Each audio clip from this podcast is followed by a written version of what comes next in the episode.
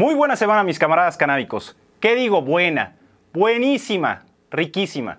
Semana para las libertades y la defensa de los derechos humanos para todos los mexicanos. Bienvenidos a este semanario canábico. Dos toques y a darle.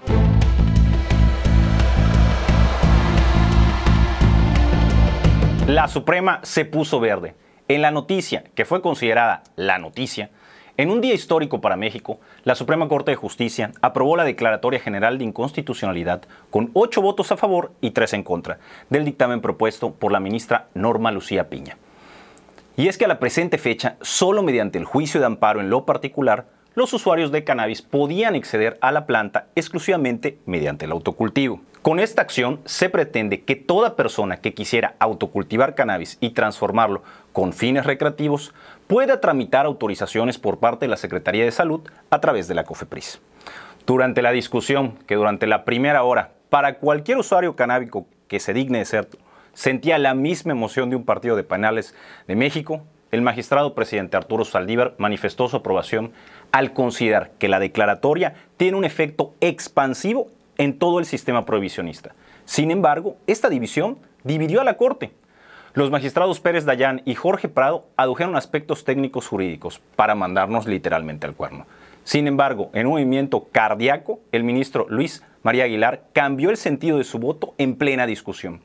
Es importante mencionar que el comercio sigue prohibido en cualquiera de sus variantes y que la COFEPRIS tendrá una labor importante al tener que regular los permisos, que, como señaló la ministra Norma Lucía Piña en los resolutivos de la declaratoria.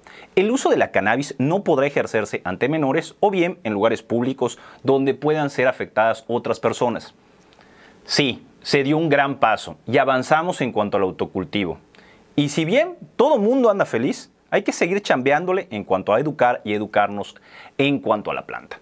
Hoy la Suprema Corte nos da un pitido de esperanza, pero no hay que olvidar que los grandes deudores de la cannabis en México son los diputados y senadores que integran el Congreso de la Unión, ya que ellos todavía no han regulado a nuestra amada planta. Baja California nos agarró de bajada, y es que calladito y sin decir aguas va, el polémico gobernador Jaime Bonilla solicitará al Congreso local la aprobación del uso lúdico y medicinal de la marihuana, de acuerdo al semanario Proceso, el secretario general de Gobierno, Amador Rodríguez Lozano, informó que la iniciativa ya fue firmada por el Ejecutivo Estatal y solo falta enviarla al Poder Legislativo. Esta iniciativa puntualiza que se prohíbe el consumo de la hierba en sitios públicos, lugares libres de humo, vehículos en movimiento y en transporte público, así como frente a menores de edad. Suena demasiado bien, sin embargo, esta iniciativa ya fue criticada por grupos de activistas como el Movimiento Canábico Mexicano, que señalaron que la serie de restricciones y sobre todo los impuestos que se imponerán al productor, el proveedor y el consumidor son totalmente violatorios de derechos humanos, tal y como lo señaló Newsweek. En pocas palabras, Baja California se metió al mame de la marihuana adulta, pero con las patas.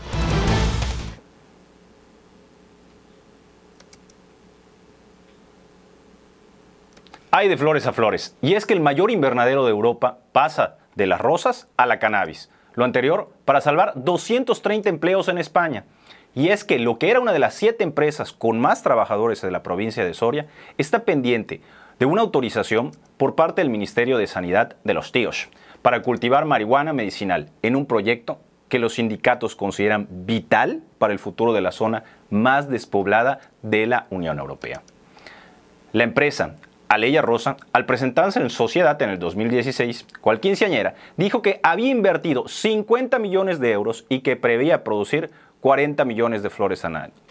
Sin embargo, apenas cuatro años después, el negocio se fue directo al caño, mientras los altos cargos no escatimaban en gastos en cuentas de la empresa y se acumulaban, obviamente, las deudas de seguridad social, la compañía de electricidad, los proveedores, en fin, todo esto hasta llevarlos a la quiebra.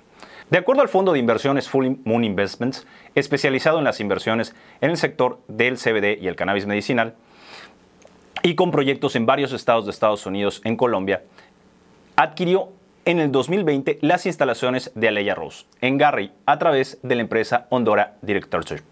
Como podemos darnos, el mundo entero tiene claro que esta es una planta hermosa y pues que no tiene tanta espina.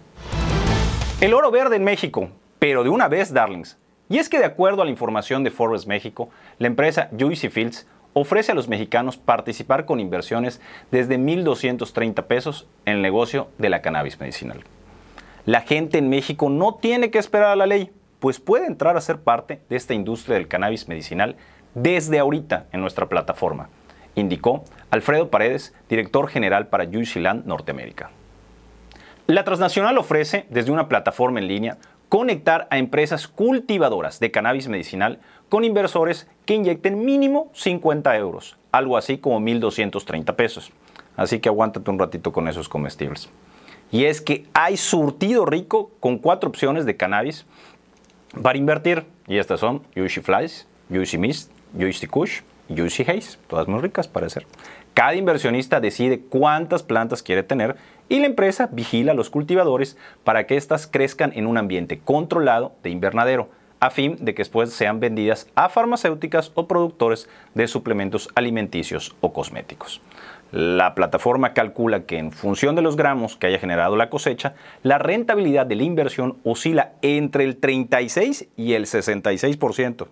Sin embargo, como toda inversión, si la rentabilidad se encuentra sujeta a factores que puedan o no afectar a los plantíos, está baja en evidencia.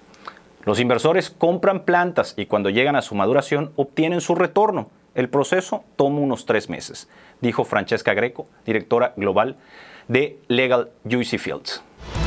Pues eso es todo por esta semana, mis camaradas canábicos. Nos vemos en su próxima edición de este semanario canábico Dos toques y a darle. Y mientras tanto, rólalo.